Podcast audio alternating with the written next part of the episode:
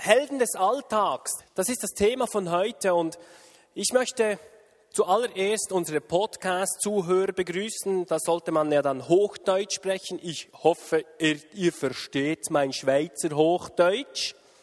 Ähm, ansonsten müsstest ihr euch übersetzen lassen. Na gut, ich versuch's. Vor einigen Monaten, ich weiß nicht, vielleicht der ein oder andere erinnert sich daran. Ich hatte auch, äh, ich habe gepredigt und zwar über den Predigtext von Johannes 4.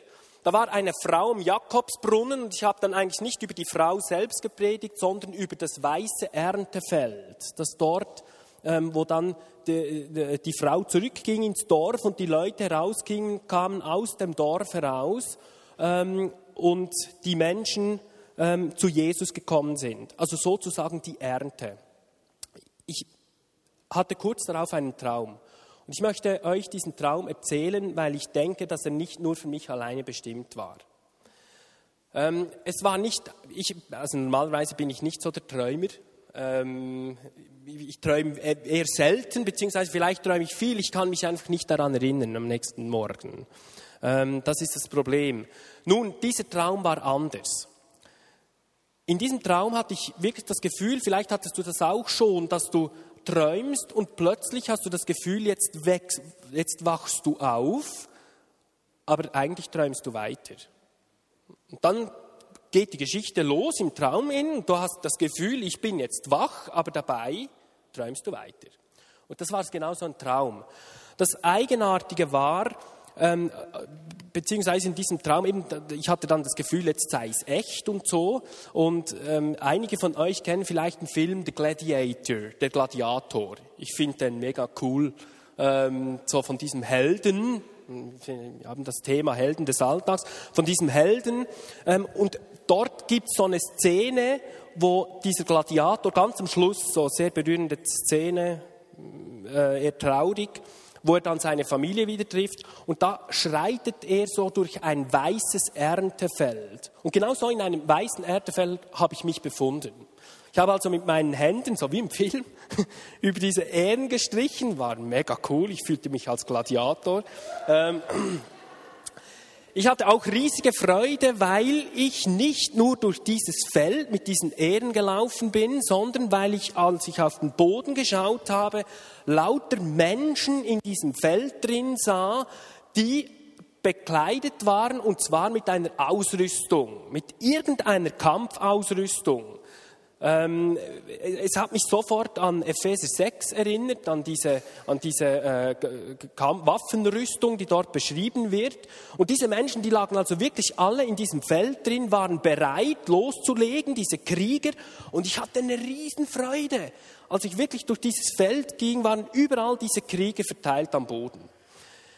Ich lief dann bis ans Ende dieses Feldes und habe mich wirklich so richtig gefreut. Ähm, als ich dann mich umgedreht habe, dann blieb mir fast der Atem weg. Die Freude hat sich schnell in einen Schock verwandelt. Denn als ich meinen Kopf gedreht habe, sah ich, wie von außerhalb des Feldes irgendetwas wie so ähm, Bomben oder was auch immer, Handgranaten oder irgendetwas, was die Menschen, die auf dem Boden lagen und die bekleidet waren mit einer Schutz, mit, mit einer Waffenrüstung, verletzt worden waren. Verletzt worden waren. Das, genau. Die sind also verletzt worden. Ich hatte einen Schock. Ich habe gedacht, die sind bereit. Wenn der Feind kommt, dann stehen die alle auf und können dieses Feld also schützen, ernten, was auch immer. Das Problem war, dass die Menschen nicht aufgestanden sind. Die hatten zwar die ganze Waffenrüstung an, die waren ausgerüstet, geistlich ausgerüstet. Ich hatte das Gefühl, eine Armee, die ist eigentlich unschlagbar. Das Problem war nur, man ist nicht aufgestanden und man hat nicht gekämpft. Das war das eigentliche Problem. Als ich das dann geschnallt habe, dann ich konnte nur noch schreien. Das war dann das Ende eigentlich des Traumes. Ich habe nur noch zu, äh, in den Himmel geschaut und wirklich nur noch mit Kraft zu Jesus geschrien, er soll doch bitte machen, dass diese Arbeiter aufstehen. Zusammenhang zur heutigen Predigt. Ich denke, das Aufstehen bedeutet eben so zu Helden des Alltags zu werden.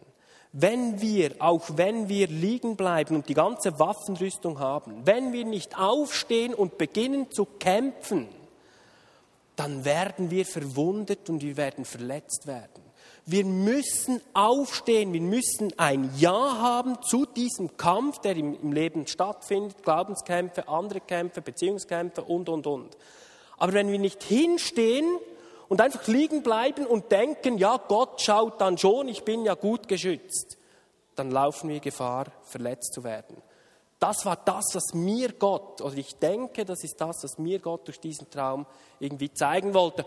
Und ich möchte das heute aufnehmen, weil ich denke, dass die Predigt von heute viel mit dem zu tun hat, was wir machen können, um eben aufzustehen. Und die Waffen, die wir eigentlich, geistlichen Waffen, die wir ähm, zur Verfügung haben, dass wir die auch brauchen. Ich möchte mit euch ähm, eine Figur anschauen, ein Held des Alltags, und zwar Johannes der Täufer. Johannes der Täufer ist für mich so ein Held des Alltags. Ähm, und ich möchte mit euch die Bibeltexte lesen, und zwar ähm, Markus 1, die Verse 1 bis 8 und Johannes 3, die Verse 25. Ah, jetzt habe ich auch so ein, Dings da unten, ein Monitor. Ah, das ist super praktisch, sehen wir, was da hinten läuft. Danke, Pio.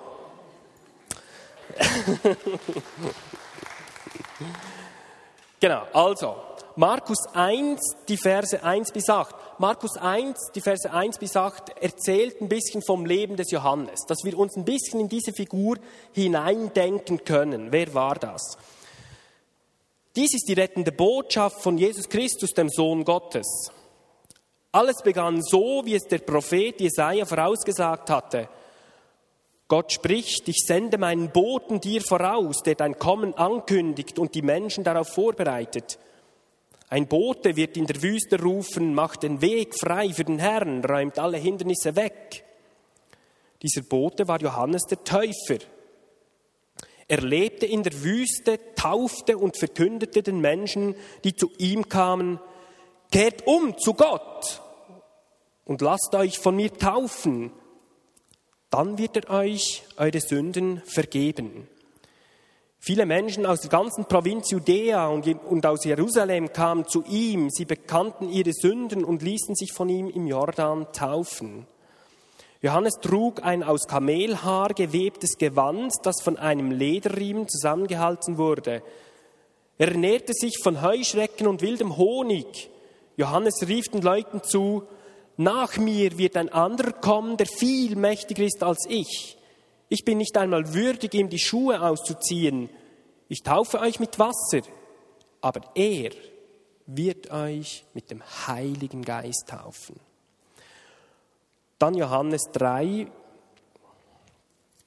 die Verse 25 bis 30. Eines Tages kam es zwischen einigen Jüngern des Johannes und einem Juden zu einem Streit darüber, welche Taufe denn wichtiger sei. Gemeinsam gingen sie schließlich zu Johannes und berichteten ihm, Meister, der Mann, der damals am anderen Jordanufer zu dir kam und von dem du gesagt hast, dass er von Gott gesprochene Retter sei, der tauft jetzt selbst. Alle Leute gehen zu ihm, anstatt zu uns zu kommen. Doch Johannes erwiderte, kein Mensch kann auch nur das Geringste tun, wenn es ihm nicht von Gott gegeben wird.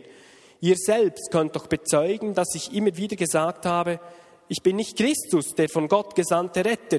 Ich soll ihn nur ankündigen, mehr nicht. Die Braut gehört schließlich dem Bräutigam. Der Freund des Bräutigams freut sich mit ihm, auch wenn er nur daneben steht. So geht es mir jetzt. Meine Freude ist grenzenlos.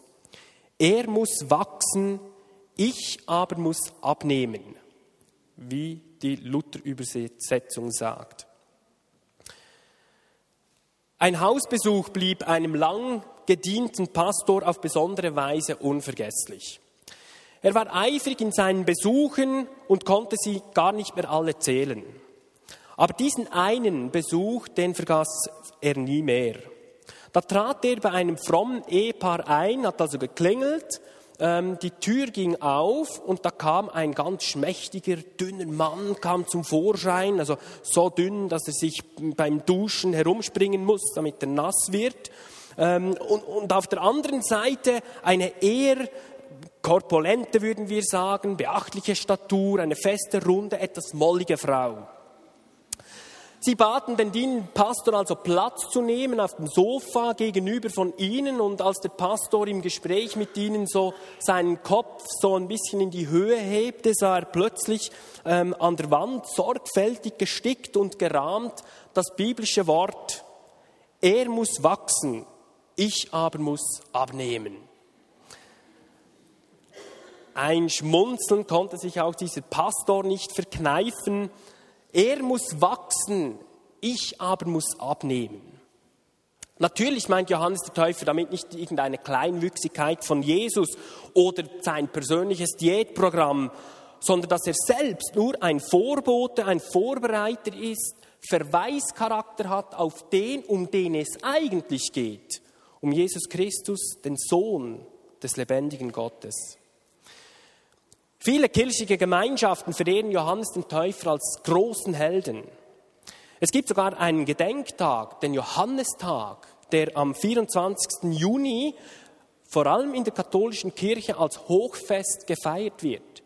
Aber er kommt auch in den evangelischen Kirchenkalendern vor. Wer war dieser Johannes? Bereits sein Beiname, der Täufer, verrät uns etwas von dem, was er war und tat. Aber ein Held, wie ihn die Kirche feiert, stellen wir uns Helden wirklich so vor? König David war ein Held, der mit bloßen Händen wilde Löwen tötete, Riesen mit einer Steinschleuder erschlug. Herkules war doch ein Held, der mit seiner Kraft und seinem Mut alle übertrumpfte. Oder kennen wir Sindbad? Sindbad, dessen abenteuerliche Seefahrten in die Mythen der Geschichts Geschichtsbücher eingingen. Robin Hood, Richard Löwenherz, Wilhelm Tell, die U Schweizer U21-Nationalmannschaft in Dänemark, das waren Helden. Aber Johannes der Täufer? Jö. Dieser kleinwüchsige, kantige Mann in Kamelhaarklamotten, der Heuschrecken und wilden Honig verspeist und in Höhlen im Jordanland wohnt, ein Held? Jö. Was soll denn der mit Heldentum zu tun haben? Ich weiß nicht, ob dir das bewusst ist, aber es gibt kaum eine Gestalt im Neuen Testament, die mehr, über die mehr Informationen vorhanden sind als diesen Johannes den Täufer. Es ist unglaublich, wie oft dieser Mann erwähnt wird. Im Alten Testament, wir haben es gelesen, Jesaja 40, Malachi 3 bereits angekündigt. Und dann im Neuen Testament in allen Evangelien vorhanden, bis hinein in die Apostelgeschichte. Überall finden wir so kleine Johannes-Dateien verstreut. Dieser Mann war nicht einfach ein gewöhnlicher Mann. Johannes hat eine ganze Massenbewegung, ja eine Bußbewegung ausgelöst. Heute würden wir wahrscheinlich sagen, eine Erweckungsbewegung. Wir wissen von einem ganzen Jüngerkreis des Johannes des Täufers. Alle kamen sie hinaus in die Wüste an den Jordan, um ihn zu sehen, zu hören und sich von ihm taufen zu lassen. Sogar Flavius Josephus, ein jüdischer Geschichtsschreiber der damaligen Zeit, der eigentlich mit Jünger und Jesus und so weiter gar nichts am Hut hatte, hat Johannes den Täufer in seine Annalen aufgenommen. Sogar der Koran erwähnt Johannes der Täufer. Also dieser Mann hat überall seine Johannes-Dateien liegen gelassen. Allerdings scheiden sich an diesem Mann auch die Geschmacksrichtungen. Für viele ist dieser Mann ein bisschen zu kantig und zu provokativ. Der geht, ein, der geht nicht einfach so locker den Gaumen runter. Der ist nicht unbedingt auf Sympathie bedacht. Auch sein äußeres Erscheinen lässt uns nicht gerade an Mode von Gucci oder Versace erinnern. Ähm, und auch seine Ausrichtung in der vegetarischen und nicht vegetarischen Abteilung lässt nicht jedem das Wasser im Munde zusammenlaufen. Aber genauso tritt er auf. als profilierte, prophetische, kantige Persönlichkeit. Einige von uns sagen da wahrscheinlich lieber Nein, danke, mit dem möchte ich lieber nichts zu tun haben. Anderen wiederum ist es egal und wieder andere sagen, wow, was für ein Mann, endlich mal nicht so eine Lusche, der bringt's mal auf den Punkt. Diese kantige, eher dominant, äußerlich ungepflegte wirkende Figur, die sich von Biofutter umhüllt, von einem Kamelhaarmantel in Höhlen der Wüste ernährt, ein Held? Eher ein unbequemer Zeitgenosse. Käme er heute hier hereinspaziert zur Türe, er wäre wohl eher ein Störfaktor. Selbst ohne Kamelhaarmantel und Heuschreckensneck. Ihr Schlangenbrut, wer hat denn euch gewiss gemacht, dass ihr dem zukünftigen Zorn ertrinnen werdet? Krasser kann ein Gegenprogramm zu einem schönen Gottesdienst wohl kaum lauten, oder? Wir singen noch eben Halleluja, unser Gott hat uns lieb und so weiter. Und er wirft provokant in die Runde. Was macht sie eigentlich so selbstsicher, dass sie denken, vor Gott bestehen zu können? Wir freuen uns an einem guten Miteinander in vollem Gemeindehaus und er kommt herein und sagt, kehrt um und seht zu, dass ihr rechtschaffene Früchte der Buße bringt. Ups. Ich denke, da wäre es aus mit Heldentum und schöner Gede-Stimmung. Aber das war der eigentliche Inhalt der Botschaft von Johannes. Das können wir von diesem Mann lernen. Was hat er uns für heute persönlich für unser Leben zu sagen. Die Botschaft kann ja kaum lauten, dass wir ab morgen alle mit Kamelhaarmänteln rumlaufen, uns irgendwo von Heuschrecken im Garten ernähren und in Höhlen wohnen. Das kann ja kaum die Botschaft sein. Ich möchte mit euch zwei Punkte herausnehmen. Zwei Punkte ein bisschen herausleuchten. Der erste Punkt, Johannes tat und lebte, was er sagte. Johannes hatte einen vollständig authentischen Lebensstil. Seine Botschaft war kurz, knapp und klar, ohne viele Umschweife. Bemüht euch wieder um Gott, es wird höchste Eisenbahn, der Countdown läuft. Es wird Zeit, sich bereit zu machen.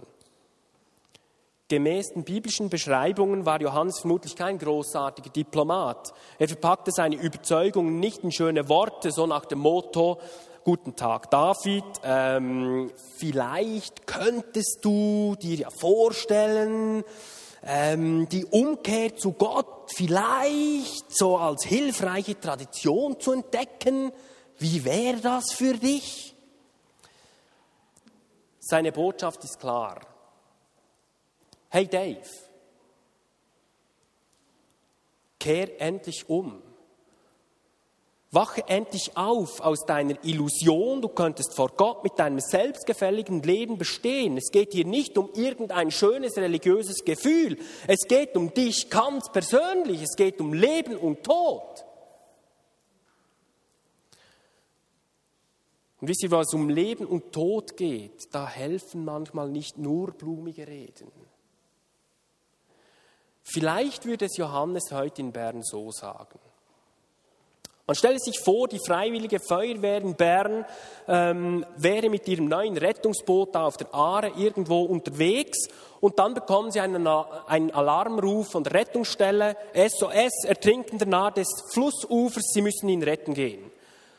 Ich nehme mal nicht an, dass der Einsatzleiter plötzlich im Boot sagen würde, nahe am Ertrinkenden, guten Tag, Herr Ertrinkender, ähm, wie ist es? Wir möchten Ihnen nicht zu nahe treten, aber Sie könnten, wenn Sie es möchten, wir hätten da so einen Ring, wenn Sie es wünschen, könnten wir, aber völlig unverbindlich natürlich und brauchen also nichts einzunehmen, könnten wir zuschmeißen. Wahrscheinlich eher nicht.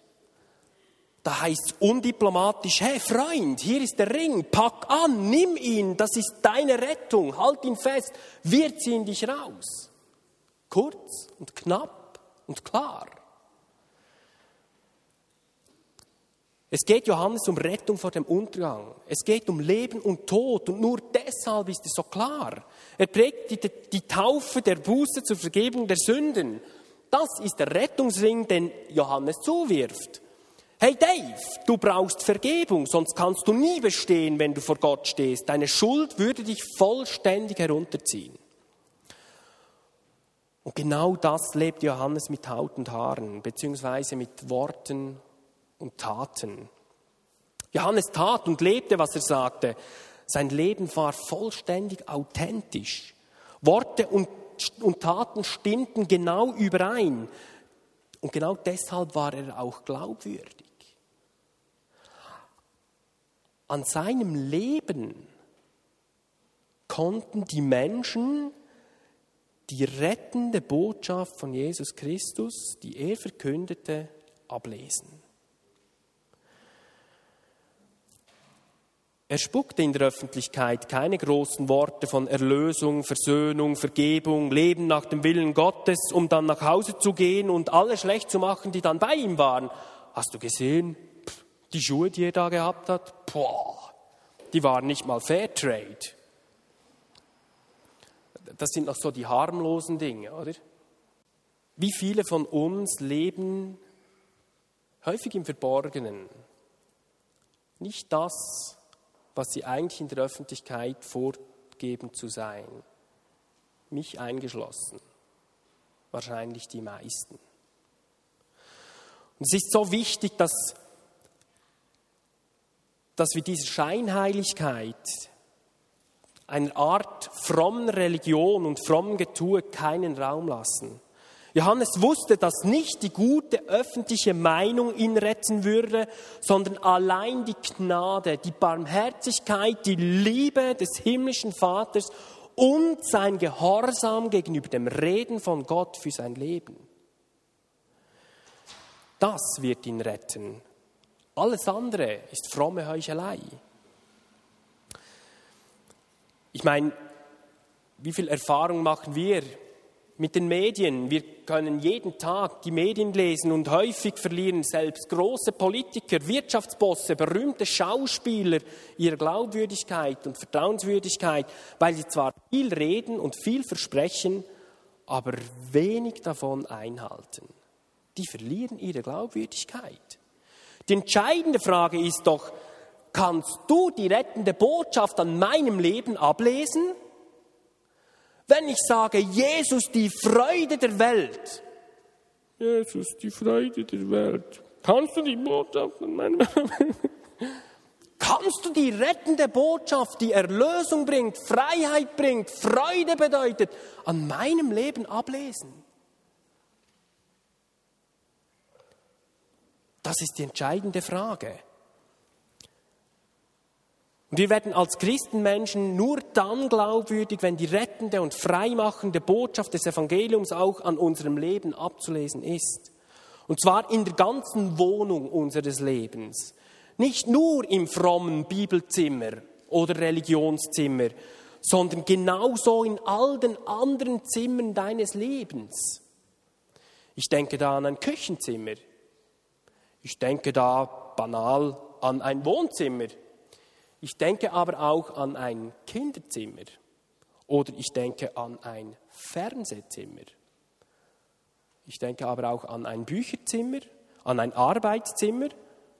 Und jetzt kommen so die schwierigen Zimmer, oder? Das Finanzzimmer und das Schlafzimmer. Jesus möchte in alle Zimmer deines Lebens Zugang haben, damit er in allen Zimmern deines Lebens Heilung und Rettung reinbringen kann wo wir gebunden sind. Und das ist das Geheimnis und das ist der entscheidende Punkt. Es geht um meinen Lebensstil. Ich bin nicht das, was ich sage, sondern ich bin das, was ich tue und lebe. Und genau daran messen mich meine Freunde. Genau daran wirst du mich messen. Und genau daran misst mich Gott. Lesen wir einmal gemeinsam Jakobus 2, die Verse 14 bis 17. Jakobus 2, die Verse 14 bis 17.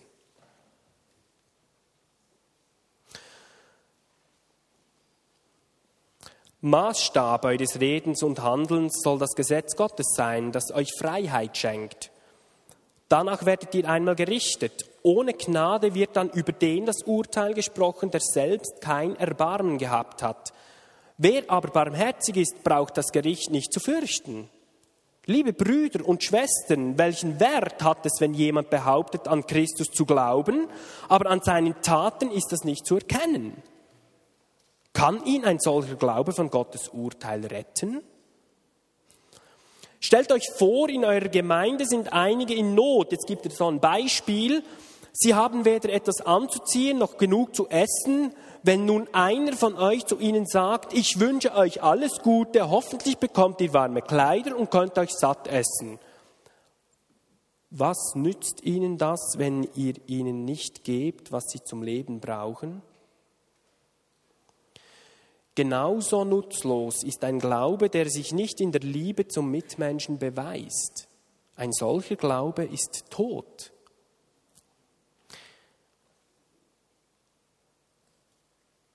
Deine und meine Glaubwürdigkeit des christlichen Glaubens ist an unserem Leben abzulesen und an unseren Taten abzulesen. Christsein bedeutet das zu tun, was Jesus uns sagt und nicht nur darüber zu sprechen. Und genau deshalb ist Predigen für mich auch so gefährlich. Du wirst mich nicht an dem messen, was ich dir heute Abend während dieser Predigt hier sage, sondern du wirst mich an dem messen, was ich heute sagte und dann wirklich in Tat und Wahrheit auch umgesetzt habe. Und das lebe, was ich gesagt habe. Niemand zweifelt an der Glaubwürdigkeit von Johannes, weil er lebte, was er sagte, denn nicht, was du sagst, ist entscheidend, sondern wie du lebst und was du tust. Denn du bist das, was du tust. Du bist nicht das, was du sagst. An deinem Lebensstil sollen die Menschen die Realität der rettenden Botschaft von Jesus Christus erkennen und ablesen können. Der zweite Punkt. Der zweite Punkt bei Johannes, was mich beeindruckt, und, und das ist, noch, ist mir noch fast wichtiger. Johannes konnte nur das in Vollmacht tun, was er sagte, weil er wusste, wer er war. Johannes hatte ein Identitätsbewusstsein. Er ist angekommen, er war am Ziel, er wusste, wer er war. Vielleicht kannst du dich erinnern, wir haben vorhin in Johannes 3 folgende Worte gelesen. Immer wieder habe ich euch gesagt, das sagt Johannes zu seinen Jüngern, immer wieder habe ich euch gesagt, ich bin nicht Christus, der von Gott gesandte Retter, ich soll ihn nur ankündigen, mehr nicht. Die Braut gehört schließlich zum Bräutigam. Der Freund des Bräutigams freut sich mit ihm, auch wenn er nur daneben steht. So geht es mir jetzt. Meine Freude ist grenzenlos. Freund. Dieses Wort möchte ich herausnehmen. Johannes konnte sich selbst Freund des Bräutigams nennen oder nennt sich hier Freund des Bräutigams. Kannst du Jesus deinen Freund nennen? Die Frage ist noch nicht einmal, ob du Jesus kennst. Die entscheidende Frage ist, ob Jesus dich kennt. Ich gebe euch ein Beispiel. Wer von euch kennt den amerikanischen Präsidenten Barack Obama? Hand hoch. Hand hoch. Wer von euch kennt den amerikanischen Präsidenten? Das sind aber wenig Hände. Liest niemand Zeitung? Okay, also ich gehe mal davon aus, dass die meisten Barack, äh, diesen Präsidenten, wie, wie ihr ihn hier seht, ein Foto davon, ähm, dass ihr den kennt. Jetzt meine zweite Frage lautet, wer von euch, der jetzt da gestreckt hat, kommt ohne weiteres ins Weiße Haus? Hand hoch. Oder du, Mari. Besuchsführung, ich meine jetzt wegen Obama ein Treffen. Ne? Okay. Wahrscheinlich sehr wenige, also ich sage keine Hände, außer Mari, aber der kommt ja überall rein. Also, niemand Weshalb? Ganz einfach, weil Obama, Herr Obama, dich nicht kennt. Das ist der entscheidende Punkt. Deshalb hast du keinen Zugang ins Weiße Haus.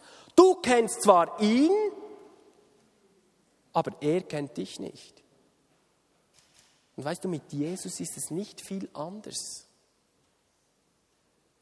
Mit Jesus ist es nicht viel anders. Es reicht nicht, wenn du Jesus kennst, sondern es ist entscheidend, dass Jesus dich kennt. Weshalb?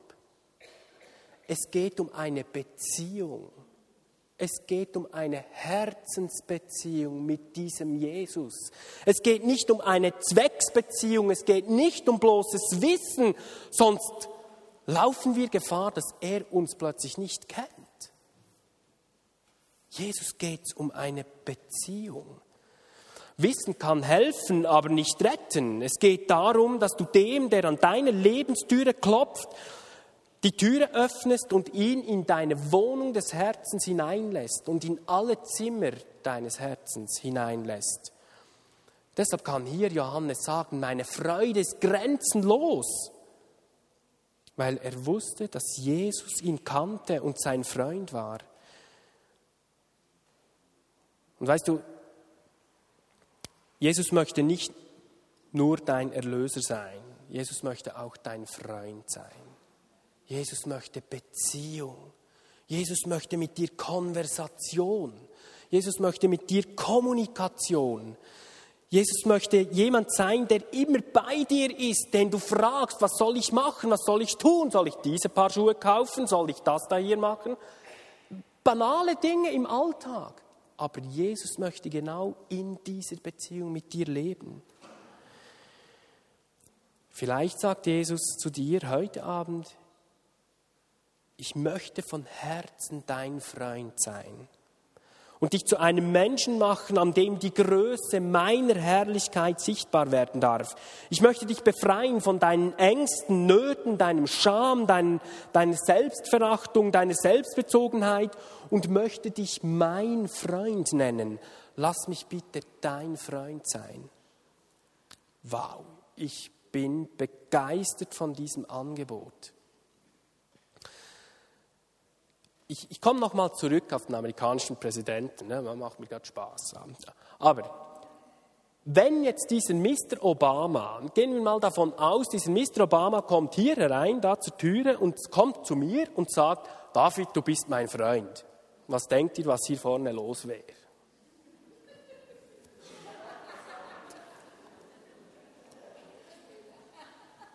Logisch, oder? Ich meine, äh, ja, wer wäre da nicht äh, äh stolz, sage ich mal, wenn der amerikanische Präsident, der höchste Mann der Welt, wie man sagt, hier hereinkommt und sagt, du bist mein Freund. Weshalb? Ich meine, schon nur die Stellung des amerikanischen Präsidenten hebt dich automatisch eigentlich in seine Stellung hinein, oder? Wenn der von, sich, wenn der von dir sagt, du seist sein Freund, oh, boah, bin auch, ich bin auch fast ein Präsident, oder? Der, der Punkt ist der, jetzt kommt Gott hier herein, laufe ich ein bisschen viel rum, da wegen der Kamera, geht's? Gut. Ähm, jetzt kommt Jesus hier herein und sagt, weißt du was, Dave? Du bist mein Freund. Weißt du, was dann los ist? Ich meine, was ist der amerikanische Präsident, wenn er euch vorstellt, ein Männlein da irgendwo in einem Land, ähm, die Größe des Universums äh, ist unglaublich groß, ich beginne jetzt nicht, also mit Sonnensystem, Galaxien und so weiter. dann ist so ein Männlein irgendwo in Amerika und Gott kommt herein, der Schöpfer aller Dinge. Der, der alles gemacht, geschaffen hat, der dich geschaffen hat, mich geschaffen hat, alles im Griff hat, kommt herein und sagt, ich bin dein Freund. Puh. In was für eine Stellung wirst du da gehoben? Also, das ist gleich eine Null, dieser amerikanische Präsident. Wenn er da hineinkommt und sagt, ich bin dein Freund. Und Jesus kommt rein, ich bin dein Freund. Ja, das ist wohl klar, wo ich eher begeistert bin davon. Und versteht ihr, wir müssen das lernen zu begreifen. Jesus kommt hier herein und sagt, du bist mein Freund. Wow, ich muss diesen Gott kennenlernen als Gott, der Schöpfer aller Dinge. Derjenige, der ständig hinter dir nach ist, der dich von ganzem Herzen liebt, der dich befreien möchte aus aller Schuld, aus aller Gefangenheit und dich wirklich freisetzen möchte für ein Leben, wo du sagen kannst, meine Freude ist grenzenlos. Haben wir dieses Bewusstsein von diesem Gott? Als ich vor 14 Jahren meinem Drogensumpf, meinen Lügen, meinen Alkoholexzessen und meiner Selbstbezogenheit von Jesus eingeladen wurde, sein Freund zu werden, hat sich mein Leben total verändert. Ich konnte nicht mehr das tun, was ich vorher tat. Das ging nicht mehr. Es ging einfach nicht mehr. Denn das, was ich bin, wird darüber entscheiden, was ich tue. Deshalb ist mir das so wichtig. Bin ich ein Ehebrecher, werde ich die Ehe brechen. Bin ich ein Lügner, werde ich lügen. Bin ich ein Geizhals, dann werde ich untreu mit dem umgehen, was Gott mir anvertraut hat. Bin ich ein Kind Gottes und werde ich sein Freund genannt, werde ich das tun, was Gott gefällt. Und ich persönlich erachte das Verständnis und das Bewusstsein der eigenen Identität, was das bedeutet, wenn Gott uns sein Freund nennen möchte, als eines der wichtigsten Dinge für ein freigesetztes Leben eines Christenmenschen. Lass dich von Gott lieben, lautet das Motto. Lass den Samen des Zweifels auf dem Schlachtfeld der Gedanken und des Glaubens verdorren und absterben. Und wenn du das nicht schon bereits getan hast, dann nimm das heute Abend für dich persönlich in Anspruch, was Gott dir in Psalm 55, die Verse 4, 14 sagen möchte. Und wenn du es schon getan hast, aber es erneuern möchte, dann mach es, wart nicht zu lange damit. Dort sagt er nämlich, du, du aber bist es, mein Vertrauter, mein guter und enger Freund. Wow. Es geht um einen Perspektivenwechsel, um ein neues Bewusstsein darüber, wer du bist oder wer du sein sollst. Nur so kannst du das tun, was Gott gefällt und er für dein Leben vorgesehen hat. Johannes konnte nur das tun, was er sagte, weil er wusste, wer er war. Ein Freund des Höchsten. Das Bewusstsein über das eigene Sein durch das Anschauen von Jesus wirft unseren Blick weg von uns selbst auf die anderen und auf Gott. Und das ist wohl eines der freisetzendsten Erlebnisse, die man erleben kann. Wenn man den Blick nicht immer wieder auf sich werfen muss, sondern auf den, der wirklich Freiheit bringt. Und das Auswirkungen hat in mein ganzes Umfeld. Für meine Menschen in meinem Umfeld. Johannes war kein Held, wie wir uns Helden manchmal vorstellen. Johannes war von Gott beauftragt, als sein Bote die nahende Herrschaft des Königreiches Gottes anzukündigen. Und indem er tat, was Gott ihm aufgetragen hatte, wurde er zu einem Helden. Wie wichtig ist es, das zu erkennen? Johannes war nicht zuerst ein Held, und hat dann für Gott gewirkt, sondern durch seinen Gehorsam, seine Treue, sein inneres Verlangen, sein Hunger, seine Liebe zu Gott und zu den Menschen ließ ihn zu einem Helden werden, weil er begann, das zu tun, was Gott ihm im Leben sagte. Und das möchte ich dir heute Abend zusprechen. Du musst nicht zuerst zu einem Helden werden, um für Gott leben zu können sondern indem du im Gehorsam lebst und umarmst, was Gott dir sagt, wirst du zu einem Helden des Alltags.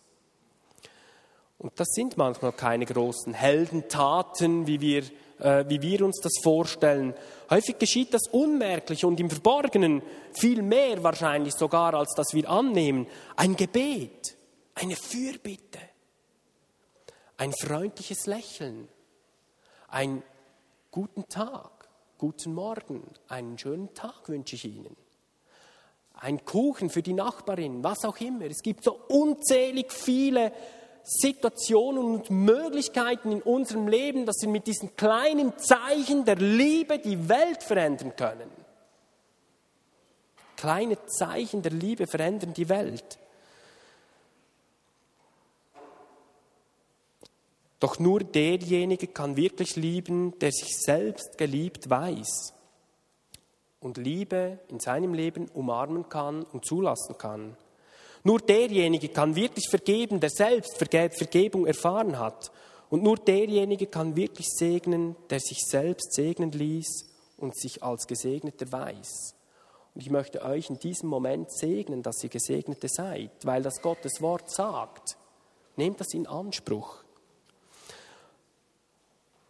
Wann hab, hast du deiner Mutter, deinem Vater das letzte Mal gesagt, dass du sie lieb hast, von ganzem Herzen? Wann habt ihr Kinder euren Eltern zum letzten Mal gesagt, dass ihr sie von ganzem Herzen lieb habt? Trotz all dem, was vielleicht in der Vergangenheit geschah? In Gottes neuer Welt hat das keine Bedeutung mehr. Setzen wir wirklich in unserem Leben die richtigen Prioritäten und sehen das, was wirklich Ewigkeitswert hat. Es ist so wichtig für unser freigesetztes Leben. Wir hätten noch heute die Gelegenheit dazu, das nachzuholen, vielleicht mit deinem Nachbarn, mit deinem Freund, mit wem auch immer. Und weißt du, mir ist ganz wichtig, dass wir heute beginnen zu verstehen, dass dich der Vater im Himmel über alles liebt. Du musst nicht zu einem Held werden, um zu einem Helden oder ein Held werden, um für Gott dienen zu können, sondern indem du Gott im Gehorsam dienst, wirst du zu einem Helden. Und dazu haben wir jeden Tag unzählige Möglichkeiten und Gelegenheiten. Er muss wachsen, ich aber muss abnehmen. Das wünsche ich dir und mir von ganzem Herzen. Amen.